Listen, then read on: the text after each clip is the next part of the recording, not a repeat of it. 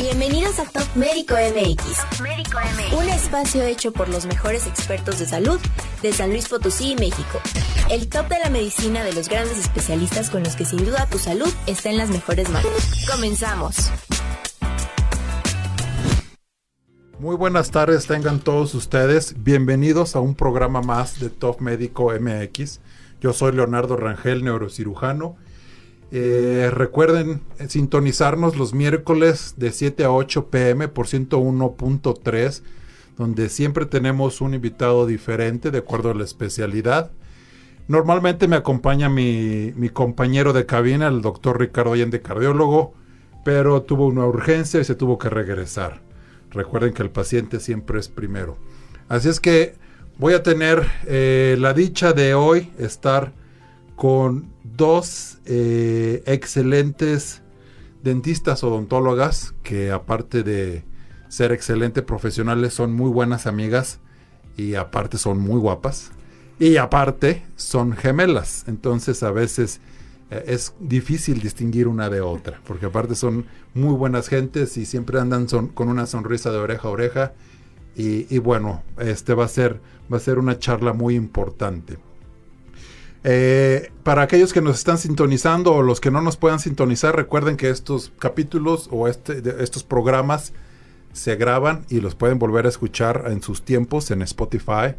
Eh, lo encuentran como Top Médico MX. Y el día de hoy vamos a, abarcar temas muy importantes que a veces los pacientes les es difícil de identificar con qué especialista y eh, atenderse. Eh, vamos a hablar problemas dentales de niños y problemas dentales en adultos. En niños vamos a hablar un poquito de la prevención, desde cuándo hay que llevar a los pequeños a acudir con el dentista, cuáles son algunos datos de alarma para que los papás estén eh, pendientes. Y dentro de, y en la parte de adultos vamos a hablar algunos temas que que pudieran confundir al paciente y acudir al otorrino, al neurólogo al neurocirujano, pero realmente son problemas eh, de disfunción eh, maxilar dental o de temporomandibular. Así es que entrando en tema, les voy a presentar a nuestros eh, médicos de hoy. Es la doctora Adriana Torre y la doctora Gabriela Torre. bienvenidas al programa, Adri. Muchas gracias, Leo, por la invitación. Aquí con mucho gusto de estar con ustedes. Gaby, muy, muy buenas tardes. Muchas gracias por aceptar nuestra invitación.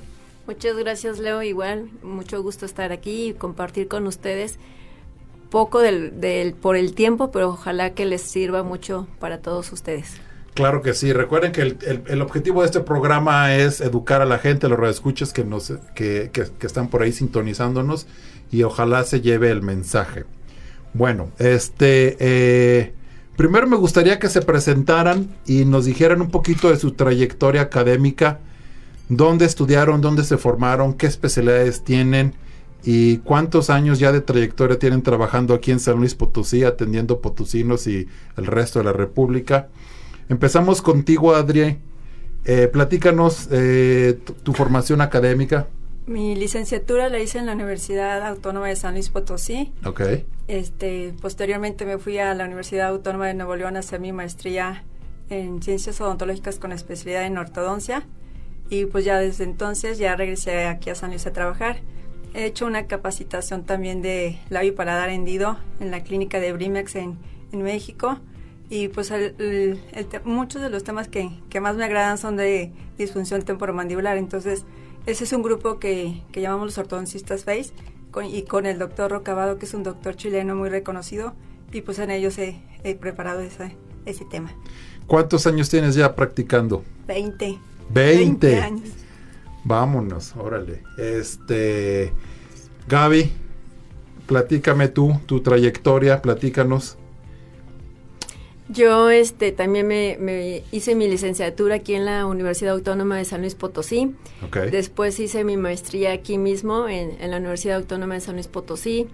Este, la capacitación del labio paladar, pues la hicimos juntas. Eh, sobre todo enfocar, enfocarnos mucho a todo lo que es la ortopedia prequirúrgica, ¿no? Cuando nacen los, los bebés, entonces este fue como ese énfasis de, de prepararnos en eso y pues no hemos dejado de, prepararnos. Aquí, el, por ejemplo yo como ontopediatra pues veo al niño como integral, entonces pues los vemos desde pues desde que la mamá está embarazada por como lo que es la educación hasta prepararnos todo lo que es la odontología del bebé, los primeros mil días, todo lo que es este la prevención en, en todo lo que es el crecimiento y desarrollo, tanto tanto como lo que es su prevención en sus dientes, pero también en su crecimiento este craneofacial y este y pues dentro de eso pues vas a, este abarcando varias especialidades por decirlo así porque pues les haces a, a todos este todos los tratamientos hasta terminar hasta con el adolescente. Entonces, Adri decía que 20 años, pero yo digo que son como 23 años. Porque pues yo ya... Lo que pasa es que se ven tan jóvenes que me sorprende que llevan ya tantos años practicando. Sí, son como años. Este, por ahí vi que también están involucradas en la academia, en la universidad. ¿Dan clase? Yo soy catedrática del posgrado de estomatología pediátrica y coordinadora académica ahí del posgrado y ya tengo en la universidad dando clases desde, hace 20 años. Órale, pues toda una trayectoria. ¿Y tú, Adri? También estuve en, bueno, estoy ahorita en, la universidad en, en, la fase de la licenciatura y estuve pues mucho tiempo en el posgrado de ortodoncia. Me salí hace como un año por cuestiones familiares de, de, mi mamá y este, pero ahorita estoy nada más con clases ahí en el en posgrado apoyando ciertas clases y este, pues a ver qué, qué pasa más adelante, si regresamos o no. Bueno, este, antes de, entrar en tema, en tema, en tema, platíquenos cómo, cómo la audiencia las pudiera encontrar, platíquenos redes sociales, eh, su consultorio, teléfonos, todo eso. Bueno, en redes sociales este, estamos como doctora Adrani Gabriela Torre Delgadillo o doctoras Torre Delgadillo. Este, la dirección estamos en, el, en la clínica en Fray Diego de la Magdalena, 985, Colonia Las Águilas. Este, los teléfonos es 833-8355 y 833 813 6316. es que y aparte tenemos un celular de, de, WhatsApp, entonces son tantos teléfonos, pero sobre todo esos dos son los teléfonos locales. Ok, muy bien. Bueno, pues ahora sí entrando en tema, me voy a voy a empezar contigo, Gaby, porque voy a empezar este desde el del bebé, el niño y luego ya nos vamos a pasar hacia el adulto para llevar una, una secuencia eh, y, y, que no se nos pierda ningún ningún punto. Acabas de mencionar que la salud dental empieza desde que estamos en el útero. ¿Cómo es eso? Hay algunos cuidados que la madre debe tener, algunos medicamentos que la madre no debe de tomar porque pudiera haber repercusión en el desarrollo dental del feto. Sí, bueno, pr principalmente aquí, este, cuando la mamá está embarazada, pues es darle mucha educación de, sobre todo de prevención. Lo que comentas de los medicamentos sí eh, ocasiona, en, este, por ejemplo, alteraciones en el desarrollo de los dientes. Sin embargo, pues a veces es, es este complicado decirle a la mamá no lo tome si realmente está dentro de su receta médica por alguna alguna enfermedad o algo pero lo que sí es que sí todo eso lo, lo, podemos ir informando a las mamás para que para que ellas sepan. Por ejemplo si la mamá tomó en el embarazo medicamentos o, o tuvo alguna situación de alguna enfermedad alguna alteración de por ejemplo temperatura algo por ejemplo más adelante hay una enfermedad que se llama eh, hipomilarización incisivo molar y eso afecta los dientes permanentes, por ejemplo los centrales y los molares, son los primeros, ¿no? Y a veces lo confunden con, con caries, por eso es lo importante hacer un buen diagnóstico. Pero la causa que, por ejemplo, los papás te preguntan por qué salió eso, que es un defecto de esmalte, es porque lo más seguro es que fue durante la formación del de, desarrollo de los, de los dientes y por lo general, pues a veces puede ser hasta desde este en la dentición temporal, desde que la mamá está este, embarazada. Y en la dentición permanente, pues eh, alrededor de los 18, dos, dos, 18 meses, dos años, pues son esas alteraciones. Entonces, todo eso es pura educación que nosotros les damos a las mamás. Este, de, de todo lo que pueden hacer en el momento que nazca el bebé. Y incluso hasta la alimentación también para, para, para, ellos, ¿no? Este, el beneficio de, de, de darle la, este, la lactancia, del, de lo que es este esa nutrición. Entonces, este... Ahorita tú tendrás en mente el nombre de uno o dos medicamentos que recuerdes que la mamá puede llegar a tomar. Eh, eh, muchas veces vemos el problema en los pacientes y en, en los consultorios, incluyendo el mío, que eh, les da mucho por automedicarse. ¿Nos pudieras dar un par de ejemplos de qué medicamentos no se deberían de estar tomando durante el embarazo porque puede afectar el desarrollo dental? Pues la mayoría son por los antibióticos. Mira, ahorita por, ejemplo, pues ya no Recuerden, se usa. no se no se autorrecetan antibióticos y es uno de los que más comúnmente se autorrecetan. ya no se receta tanto por antes, por ejemplo, las tetraciclinas era seguro que iba a haber este alteración, ¿no? Pero también incluso este por eso por lo general lo más sano pues cuando por ejemplo hay una fiebre o algo, pues es el paracetamol, ¿no? Entonces, pero incluso este pueden ser otros tipos de medicamentos que a lo mejor por alguna enfermedad sistémica o algo, pero realmente pues yo creo que como tú lo comentas que realmente sea bajo una bajo una revisión este médica porque cuando se autorrecetan pues este pues es lo, lo que más conlleva a estas alteraciones. Sin embargo no hay una no hay una por decirte, eh, como es multifactorial, o sea, como puede ser algún medicamento, puede ser también a lo mejor este algún, por ejemplo, muchas veces algunas vitaminas también lo pudieran, pero, realmente es como tener bien controlado lo que se están este A ver, acabas de mencionar algo muy importante y esto mucha gente llega y me pregunta, doctor, ¿qué vitaminas me, me recomienda tomar para ciertos problemas? Yo les digo, si tienen una dieta balanceada, no hay la necesidad de tomar vitaminas. A lo mejor la vitamina D, que normalmente está deficiente porque ya no nos da el sol. ¿Qué vitamina en exceso pudiera lastimar la dentadura? Como, como tal vitamina sí en exceso no, lo que sí es que lo hace cuenta la revisión sistem, este médica, o sea, lo que es en, la literatura, sí te dice que a veces lo que es este una vitaminosis puede ocasionar una hipervitaminosis, pero no hay alguna vitamina en exceso que digamos la A, la C. No, porque realmente no hay una causa este, específica, como lo consideran como algo multifactorial. Entonces, Simplemente hasta por decirte si si viven en un lugar donde este ingieren este por decirte el aire la contaminación este alguna sustancia pues también a veces está relacionado a que pudiera este, ocasionar algo. O sea realmente no hay una no hay una vitamina ok pero recomendable eh, en general no automedicarse y no abusar de las vitaminas. Uno pensaría que eh, entre más vitaminas se tomen es mejor no. Ha habido hasta relación de hipervitaminosis con cánceres pulmonares etcétera una vez que nace el bebé, empieza la dentadura, que es, si me puedes corregir, que normalmente empieza a los seis meses o un poquito antes. Los, primeros, los primeros dientes empiezan a salir como a los tres o cuatro meses, ¿correcto? Sí, la, la, edad cronológica es a los seis meses. Sin embargo, pues el bebé puede nacer hasta con dientes, ¿no? Que es lo que conocemos como dientes natales. Y este, y hay veces a los cuatro meses, pero la regla, por decirlo así, es a los seis meses. ¿En, qué, momento debe de acudir la mamá o el papá con, su recién nacido a tener su primera eh, evaluación inicial? Desde que nace, desde, que, nace, porque y eso es algo que los papás dicen, pero ¿a qué voy si, si, no, tiene, si no tiene dientes o algo? ¿no? Así como, porque voy a gastar? Sí, sí, sí, claro. Pero al fin y al cabo, la prevención es lo mejor, ¿no? Totalmente y, y eso te va a llevar de la mano a que, por ejemplo, no tiene dientes, pero a lo mejor nació con una bolita y es un quiste de erupción, entonces son cosas que tú vas orientando a los a los papás. O trae una bolita blanca y se y se alarman pensando que es algo malo y realmente es algo mejor este un nodulito o algo, entonces es, es pura comunicación.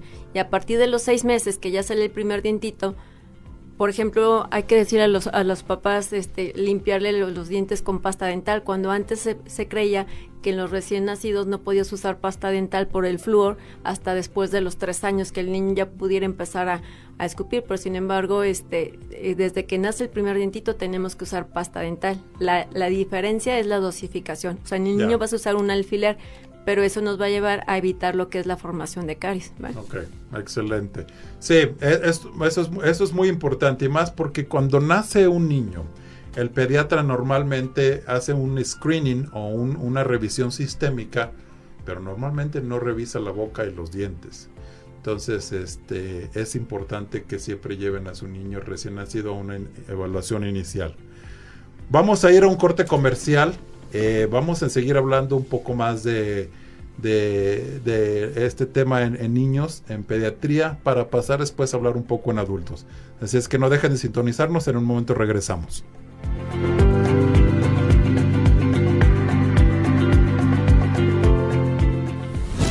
Estás escuchando Top Médico MX, los mejores especialistas para el cuidado de tu salud.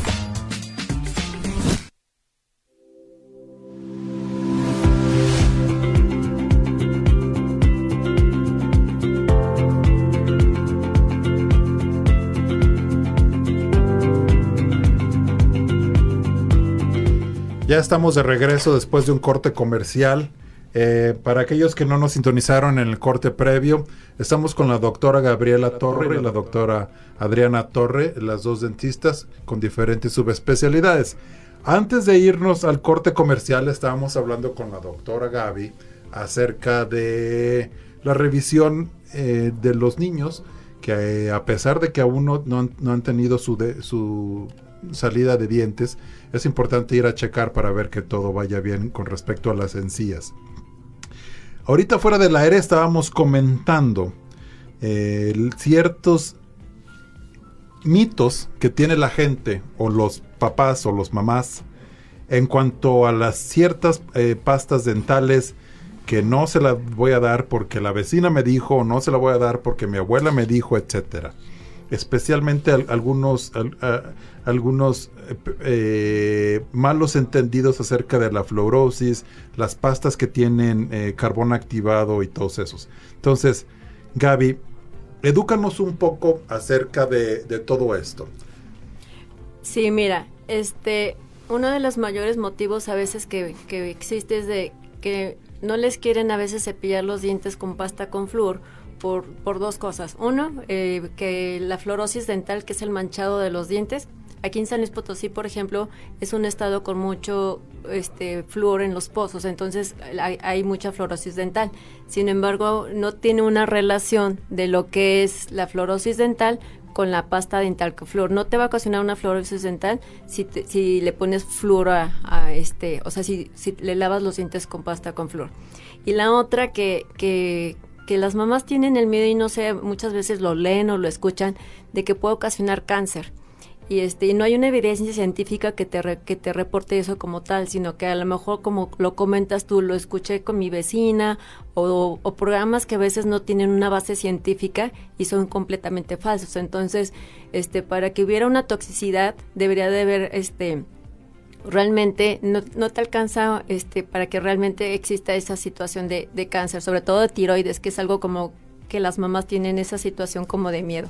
Entonces no hay una evidencia científica que compruebe como tal. Entonces sí es importante eh, cepillarle los dientes al bebé desde recién nacido. La diferencia es que vas a empezar con las pastas dentales que tienen flúor, o sea, las que dicen sin flúor no sirven para nada, pero así definitivamente ojo, hay que tirarlas a la basura. No sirve ni para el infante ni para el adulto. No, sin flúor no te sirve para nada. Tiene que ser con flúor y, por ejemplo, diferentes marcas te lo manifiestan por etapas. Entonces, la primera etapa por lo general son mil, mil cien partes por millón, que es la indicada para estos, para estos pacientitos. Nada más lo que te comentaba, la diferencia es la dosificación. Entonces, eso va a hacer que tú prevengas y, y hagas esos dientes más fuertes, porque más adelante, si nos da tiempo, podemos platicar que es muy común lo que es la caries de la primera infancia, que antes conocíamos como caries de biberón. Y a veces los niños llegan a la edad de un año y medio, dos años, con todos los dientes con caries. Sin, ¿Por qué? Porque no hubo una higiene, este, aparte de la alimentación, y que se duermen con el, el biberón este, el azucarado. Biberón ¿no? Entonces, uh -huh. Pero si les cepillas los dientes con pasta con flúor, pues esos dientes siempre esos dientes van a estar mejor protegidos y vas a agarrar un buen hábito. Ahorita acabas de mencionar algo que es muy común eh, y, la verdad no, yo no lo sé, yo soy padre, pero tampoco sé mucho eh, acerca de eso de el uso del chupón y del dedo, que normalmente se los, se, pues, nosotros los papás lo usamos para, pues, para calmar a los niños. ¿Qué tan malo es?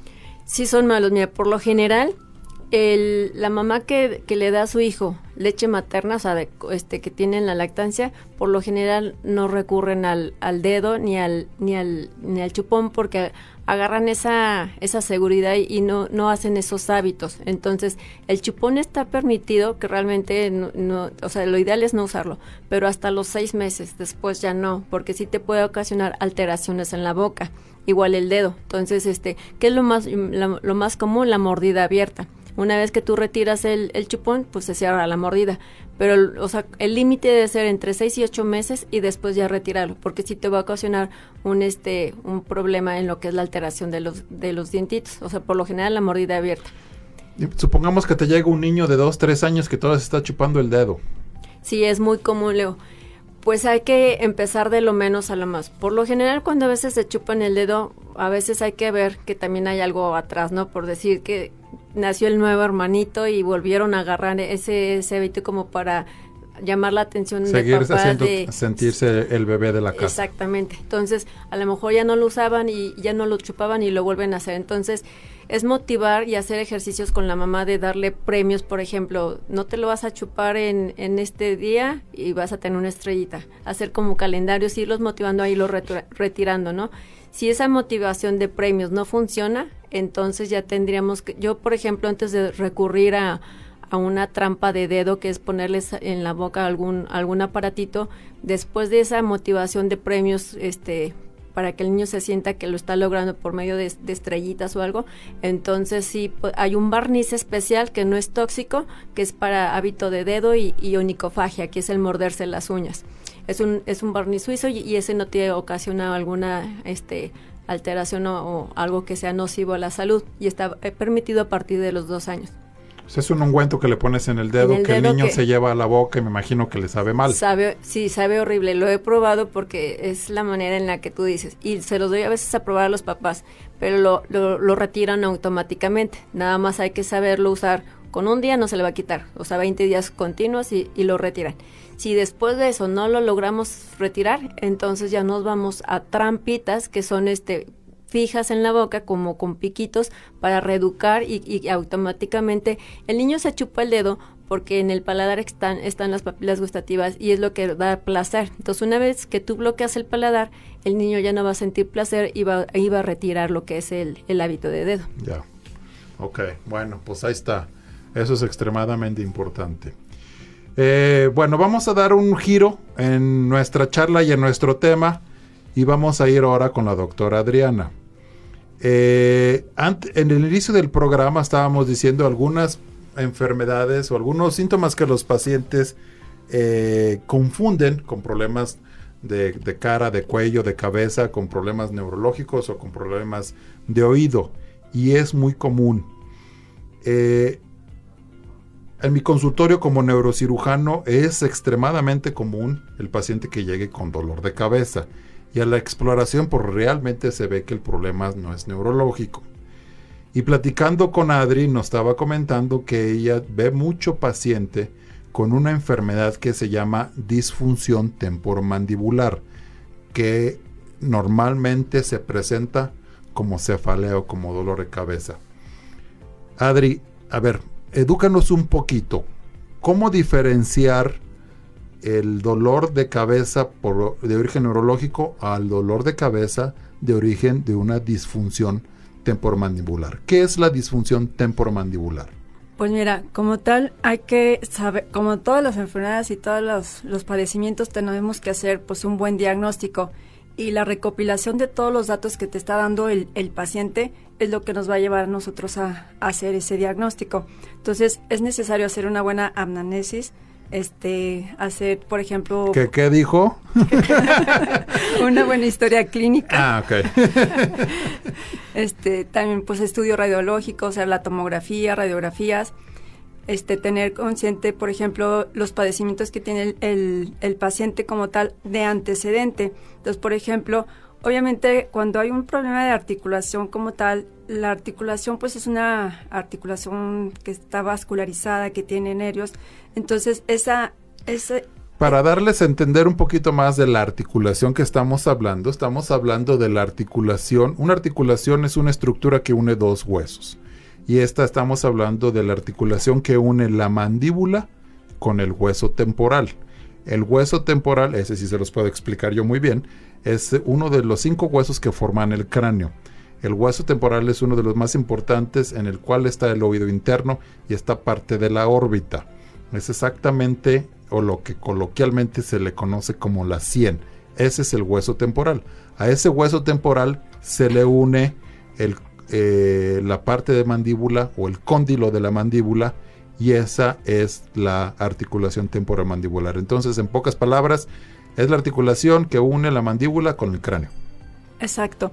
Entonces, y esa articulación está unida, protegida por una cápsula articular, por ligamentos, por tendones y revestida por los mismos músculos. Entonces, cuando hay una alteración ya en la articulación, que nosotros vamos a diagnosticarla con, con los antecedentes que te digo, este, vamos a saber diagnosticar pues exactamente qué es lo que está pasando. Y aparte de eso, hay que hacer un estudio dental, que nosotros llamamos es un montaje de los modelos de estudio que se toman del paciente. Son las muestras que se toman de la boca del paciente, pero lo haces en un montaje que simula la boca del paciente. Entonces, ahí es donde nosotros vamos viendo como todas las características que se va presentando y vamos teniendo las respuestas del paciente. Si el paciente me dice, bueno, todos los días me duele la cabeza, pero se me quita con un paracetamol, Entonces, todos los días tengo pues un malestar en, en, el oído, tengo, o sea, los signos de la disfunción son, son varios signos y son síntomas. muy vagos.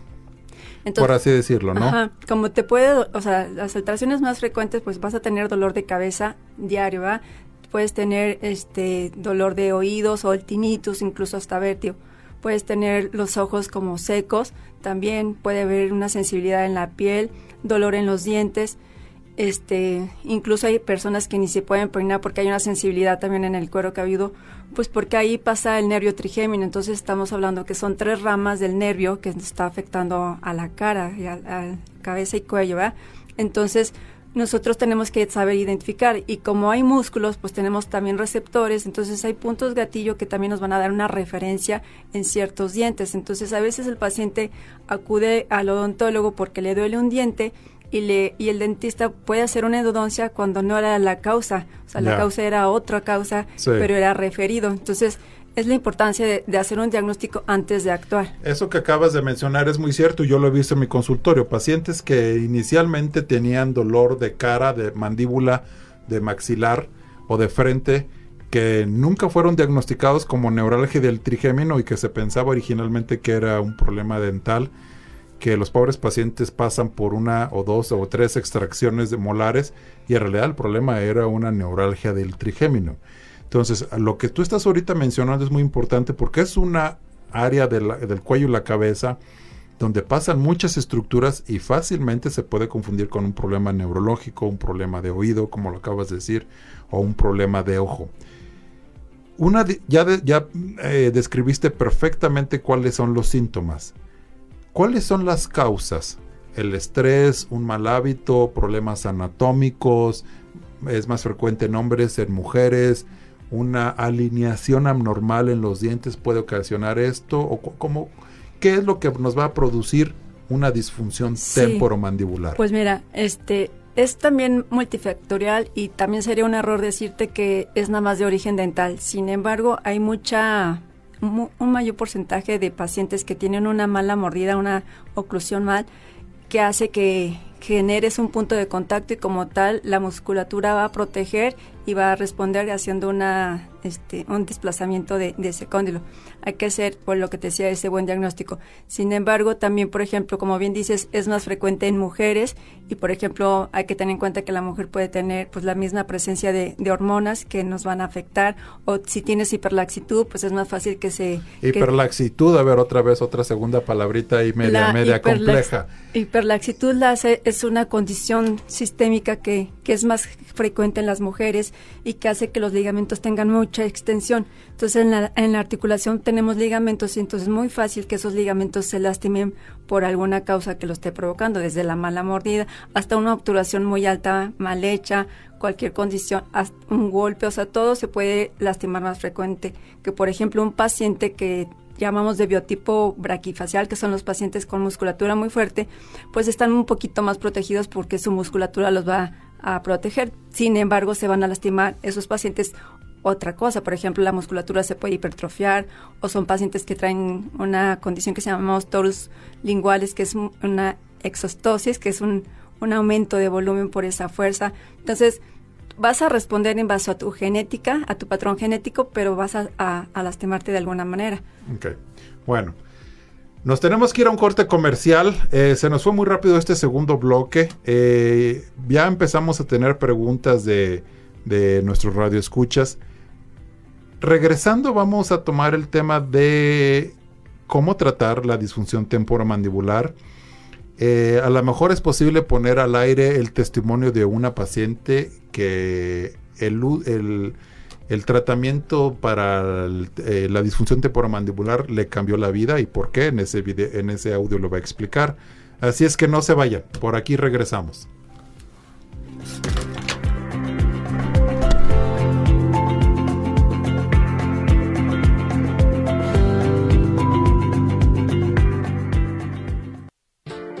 Estamos de regreso en Top Médico MX. Tu salud en las mejores manos.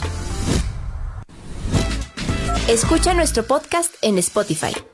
Top Médico MX. Top Médico MX.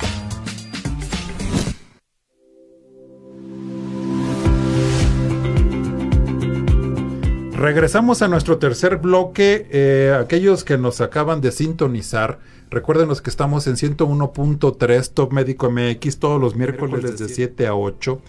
Y para los que no nos pueden sintonizar en vivo, estamos en Spotify, ahí pueden eh, eh, escuchar todos los programas que hemos tenido. El objetivo de este programa es enseñar, educar un poco a, la gente que nos escucha de diferentes, de diferentes temas. Hoy estamos tomando un tema muy importante que es la higiene bucal y todos los problemas eh, que se pueden originar y fuera del aire estábamos comentando, hacer énfasis de que ir al dentista no nomás es tener una sonrisa bonita, una sonrisa colgate con dientes brillosos, blancos. Muchas enfermedades sistémicas, o sea, enfermedades eh, del resto del cuerpo, se van a presentar o pueden originarse cuando no hay una buena higiene o hay algunos problemas dentales. Eh, yo he tenido pacientes con abscesos cerebrales que el, primer, el primer eh, problema fue una caries maltratada. Eh, hoy no nos acompaña el doctor Allende, el cardiólogo, pero él continuamente ve pacientes con enfermedad que se llama fiebre reumática, lo cual es una enfermedad que afecta las válvulas del corazón secundarias a una caries maltratada. Entonces, la boca obviamente es el origen de muchas enfermedades cuando no hay un, cuidado o no hay una prevención.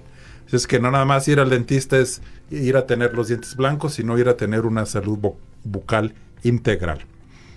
Regresando en tema, Adri, estábamos platicando un poco acerca de la disfunción temporomandibular. Eh, nos fue capaz eh, encontrar un testimonio que lo vamos a poner en un minuto, en un ratito más. Una vez que se diagnostica la disfunción temporomandibular, ¿Cómo se trata? Mira, es también importante este, hacer hincapié que tenemos que saber qué factores están pasando también con el paciente. O sea, como tal tenemos el origen que puede ser la causa, pero también la condición del paciente, que llamamos pues la condición psicosocial. Hoy en día pues el estrés, los problemas familiares, este, conyugales, la situación económica que puedan vivir, también puede ser, es una parte importante. O sea, no es lo mismo que tú tengas un dolor de cabeza y estés muy feliz porque te ganaste la lotería a lo mejor, y, o, que estés pasando una situación muy triste, tú vas a, a responder ese dolor también de cierta manera diferente. Entonces, eso también hay que tomarlo en cuenta. Sin embargo, pues hay que saberlo también tratar integralmente con ciertos especialistas. O sea, la parte del odontólogo, del, del especialista en este caso de articulación, pues es colocar una guarda, una guarda que le quite toda la contractura muscular que trae el paciente. ¿Qué es una guarda? Una guarda es un dispositivo ortopédico que va entre los dientes de una consistencia que nosotros este, tenemos de acrílico, es una, una, una guardadura este, con ciertas características y condiciones que le van a regresar al paciente las condiciones que su boca no tiene para después poder ser tratado después de que quitamos esa, esa ¿cómo decirte?, desprogramación que trae el, paciente, ¿no? Entonces, Y existen varias maneras de tratarlo. O sea, si un paciente está consciente de que quiere aliviarse, tiene que aceptar una segunda fase de tratamiento, incluso seguir un tratamiento para no nada más limitarnos a, lo que es la guarda. Tenemos que tener también fisioterapia, o sea, necesitamos recurrir a, especialistas que nos ayuden a la cuestión muscular, porque generalmente son pacientes que traen contractura de músculos de, de cuello, cabeza, espalda. O sea, hay pacientes que hasta, hasta dolores de, de ver los lumbagias traen, porque empieza a cambiar todo tu sistema. O sea, tenemos que entender que es un sistema que es cráneo cérvico mandibular, entonces todo se relaciona porque está íntimamente relacionado y hay una congruencia en todo, ¿verdad? Entonces, y te digo, a veces sí tenemos que ayudarnos de del médico, en el especialista, si vemos que hay algo que ya está también dañado. Por ejemplo, ya hay veces que, que se ayuda, pero no es, no es así como el tratamiento ideal de ansiolíticos, porque pues a mayor plazo provocan un efecto de algesia. Sin embargo, pues eso sí tiene que ser recetado por tu médico. Lo importante es no es recurrir a los fármacos porque si no el paciente no sabe diferenciar qué le está quitando el dolor. Entonces yo le digo, en lo que igual está preparado su, su aparato, pues podemos recurrir a, a, los analgésicos, a los relajantes musculares que nos ayudan a, a quitar un poquito la contractura y ya en casos así extremos, pues eh, podemos hacer lo que es el botox, nos ayuda un poquito la contractura del macetero. Pero te digo, hay que saber diferenciar si el problema es muscular o articular. Exactamente. Una vez que acabas de identificar y que dices la guarda o el dispositivo que son eh, eh, lo que se le llama como guarda que van a, que van a ponerse en los dientes, lo trae durante el día, lo trae la noche, por cuántas semanas, hay que irlos cambiando, ¿cómo es?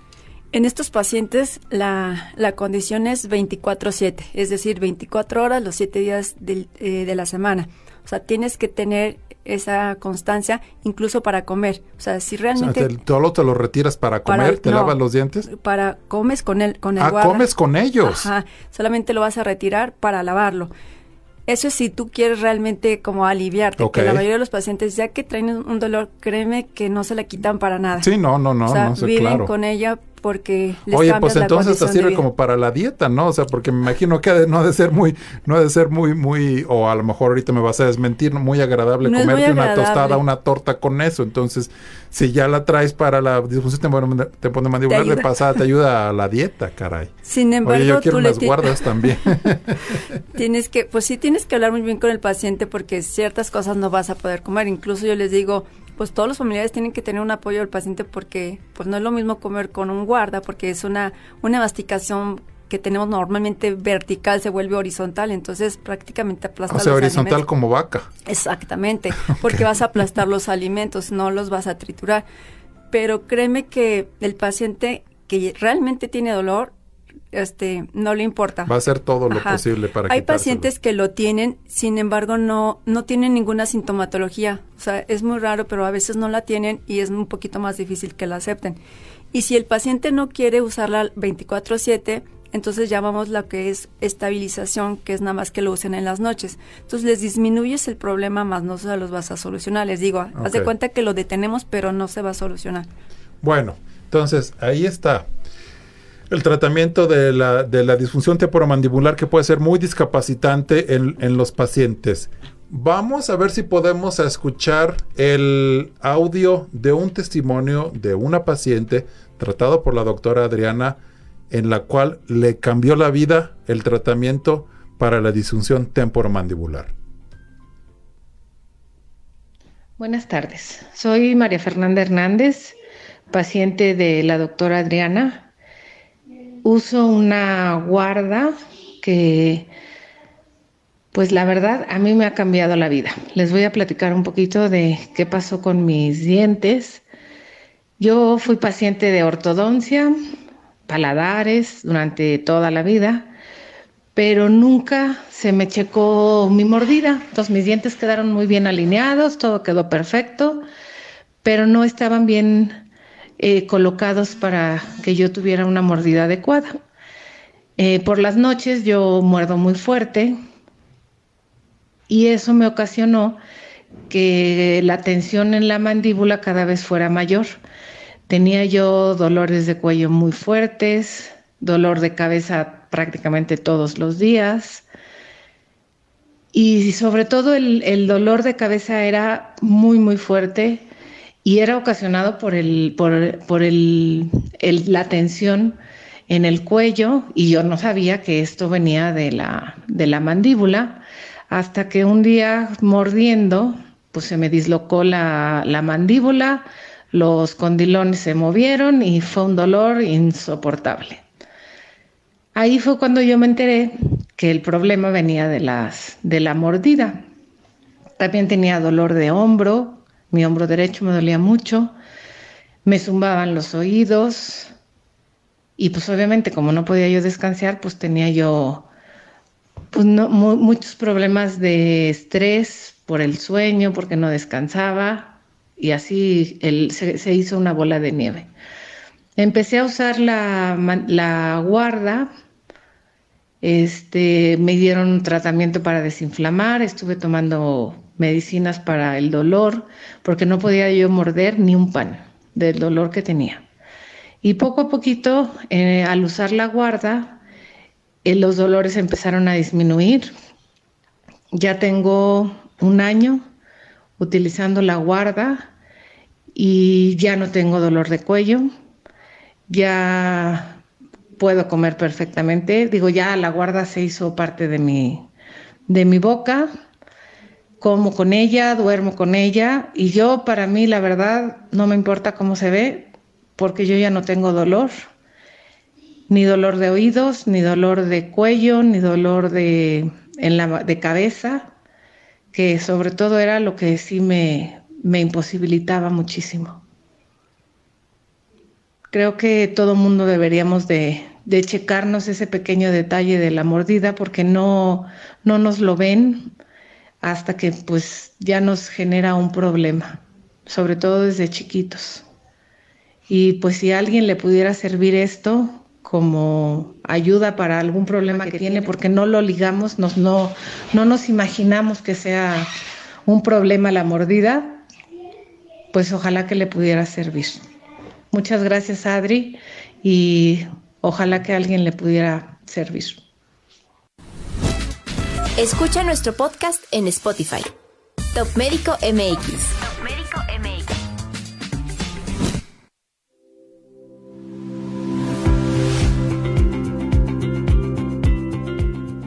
Interesantísimo el testimonio que acabamos de escuchar, impresionante. Adri, eh, qué maravilla. Este tipo de tratamientos, estas guardas, se las pones, el paciente se va, cada cuando hay que verlo, ¿cómo es el seguimiento? El paciente, por ejemplo, que está decidido a hacer un tratamiento, después, lo tengo que revisar cada 15 días este, durante el tiempo que logremos esa estabilización y esa salud articular. O sea, ¿cómo lo voy a saber? Con estudios, con, con la, el testimonio del paciente y con el montaje que te digo. Entonces, si es un paciente que no se quiere tratar como tal después, se ve nada más cada mes al paciente y son citas continuas porque en la guarda hay, que estar haciendo ajustes, ajustes que nosotros llamamos oclusales para ir quitando esos contactos que se van a marcar fuerte para que pueda quedar con una estabilidad. Entonces, si es llevar al paciente de la mano conjunto de la terapia. Entonces, el paciente se ve cada 15 días durante el tiempo que logre sanar. Hay pacientes que sanan muy rápido y otros pacientes que no. Y el chiste es que el paciente decida tratarse, o sea, después. La guarda, ¿es cualquier guarda? Eh, eh, ¿Tiene algo en específico? ¿O cómo, qué tipo de guarda es? No, no es cualquier guarda, es un, es un guarda que se realiza en, en, una, en un aparato que nosotros llamamos un, un articulador con las características y, y los los resultados que nos está dando una toma de registros del paciente. Es una guarda dura, rígida de, de acrílico y ciertas veces los pacientes son engañados porque les ponen una guarda de acetato y nada más les colocan pues como una como acrílico por encima, le hacen los ajustes y eso no es un tratamiento ideal. O sea, hay que hacer las cosas con un diagnóstico previo para que nosotros podamos tener esa guarda ideal para el paciente. No todas las guardas van a ser específicas porque hay pacientes que han perdido dimensión articular, hay pacientes que están distraídos este, así se dice en lo que es la articulación. Sí, sí, sí, no que estén distraídos en la baba. Exacto. Entonces, cada paciente es diferente. Hay pacientes que han perdido cortical en la articulación, que está nada más inflamado. Entonces, en la articulación hay una zona bilaminar que también está relacionada. Entonces tenemos que identificar cómo vamos a hacer esa guarda, porque si no, al contrario, puedes lastimar más. Entonces la clave es el diagnóstico. Cada paciente es un diagnóstico específico y sobre el cual tenemos que trabajar. Excelentes, pues ahí tiene, no es cualquier guarda, es una guarda especial para este tratamiento. Bueno, con eso cerramos el tema del temporomandibular y ahora quiero regresar un poquito más antes de cerrar el programa con Gaby. Eh, por ahí nos han llegado algunas preguntas. Eh, en niños es muy común, hace rato que lo comentamos, la enfermedad de pie mano boca. Eh, ¿Tú ves estas condiciones? Platícanos un poquito qué le recomendarías al paciente. Sí, sí, Leo, es muy común ver sobre todo las enfermedades este, virales, las manifestaciones principales son en boca. Sin embargo, por ejemplo, está, por ejemplo, la enfermedad de manos, pies y boca, la estomatitis herpética primaria, son enfermedades virales que se dan mucho en la edad preescolar, escolar. La, perdón que te interrumpa, ¿la estomatitis qué? Herpética primaria es lo que conocemos como herpes. Ok, esa no es la famosa afta. Sí, y, es muy importante que bueno que... Que, son las lesiones blancuzcas. Sí, y, como puede aparecer una sola, puede aparecer muchas ulceritas en la boca. Okay. Por lo general, a veces el, el paciente acude con el pediatra porque los, el niño, la primera sintomatología es temperatura, malestar general, dolor de cabeza, lo que es la primera semana. Y las manifestaciones en boca, que son las aftas, es ya a partir del, del de la segunda semana, entre el quinto y séptimo día. Entonces, por lo general, les dan a veces antibiótico cuando no se les debe dar antibiótico porque es una enfermedad viral. Entonces, realmente son enfermedades que deben ser tratadas con pura este, con tratamiento este, por ejemplo, para los malestares, lo que el... Sí, quitar la fiebre y el dolor. la sintomatología. Y en cuestión de boca, pues darle todos los, los consejos y, los tratamientos paliativos para, para mejorar ese, esas úlceras que no se le van a retirar hasta que dure este, la manifestación, que por lo general esas aptas desaparecen alrededor de los 3, 4 días pero sí es importante informarles a los papás porque si hay hermanitos o pues el, contagio es por vía saliva, ¿no? Entonces lo adquieren mucho, por ejemplo, en las guarderías. Entonces, si agarró el, eh, o, hasta el chupón que comentaba, si lo agarró de un lado y se lo pasó al otro, la paleta, entonces poder dar esos consejos porque a veces se llena la boca de, de puras aftas. Incluso eh, tienes que hacer, y todo va de la mano con lo que comentaba Adri, de un diagnóstico, porque a veces piensas y puede ser a lo mejor, por ejemplo, cuando se da en, en paladar blando, lo, pues también está la herpangina, entonces saber realmente cuándo hay que medicar, cuándo no, y, y, este, pero más que nada poderles mejorar ahí a los pacientes porque no pueden ni comer, entonces ahí va aunado es que en ese tiempo no se lavan los dientes porque les duele la boca, entonces imagínate presencia de aftas más eh, más inflamación gingival porque hay no mucha se lavan las entonces es, es, darles se vuelve un círculo vicioso. Exactamente. Poderles ayudar a que mejore más rápido. Y tenemos este pues otras alternativas por ejemplo el uso del láser terapéutico que es un que es un este aparato pues les ayuda a disminuir a lo mejor la, la úlcera entonces pero hay que irnos de la mano de todo lo que es eso este no me, no me lo sabía. Platícame un poquito más. Normalmente y hasta en la actualidad y luego las las aftas que es un, padecimiento extremadamente común en niños y en adultos. Yo las, ocasionalmente padezco de eso, porque sabemos que el herpes, una vez que entra en el cuerpo, jamás sale. Exactamente. Entonces, eh, las aftas o las úlceras en la boca se recurren cuando ese virus despierta, porque normalmente está dormido. Cuando un paciente, yo normalmente me aguanto el dolor, a lo mejor este, estoy haciendo mal, pero platícanos de ese láser, ¿cómo, cómo ayuda a la cicatrización, de esa úlcera?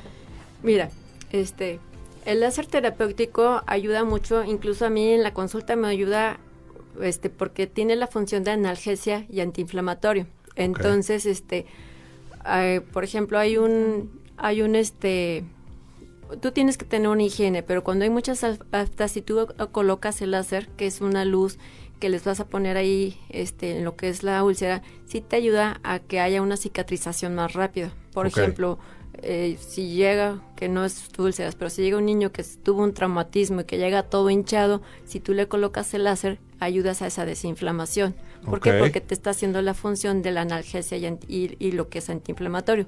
Tiene sus contraindicaciones, por eso es importante que cuando uno compra el equipo, pues sepa saber realmente cuándo colocarlo y cuándo Saber no. Usarlo, saberlo usar. Pero ayuda mucho porque les ayudas mucho a... Es que hay niños que de veras no pueden ni siquiera comer. Entonces les ayudas mucho a mejorar lo que más para que sea más rápido. Más la dieta fresca, dieta blanda, tienen que tomar mucha agua, este también se les da conlutorios de, de Benadryl con, con este, con lo que era leche caupetate, o sea, para, para que hagan esos enjuagues y se adormezca un poco lo que es la, la, la garganta y la, la, boca antes de comer. Entonces, son puros consejos que se le dan a la mamá para que esos tres, cinco días sean más, más rápido. Que al fin y al cabo que cuando van con nosotros ya están en la segunda semana, ya pasaron la primera semana que fueron los, la sintomatología de, de fiebre, temperatura, malestar general pero sí es importante porque como tú comentabas, una vez que tienes la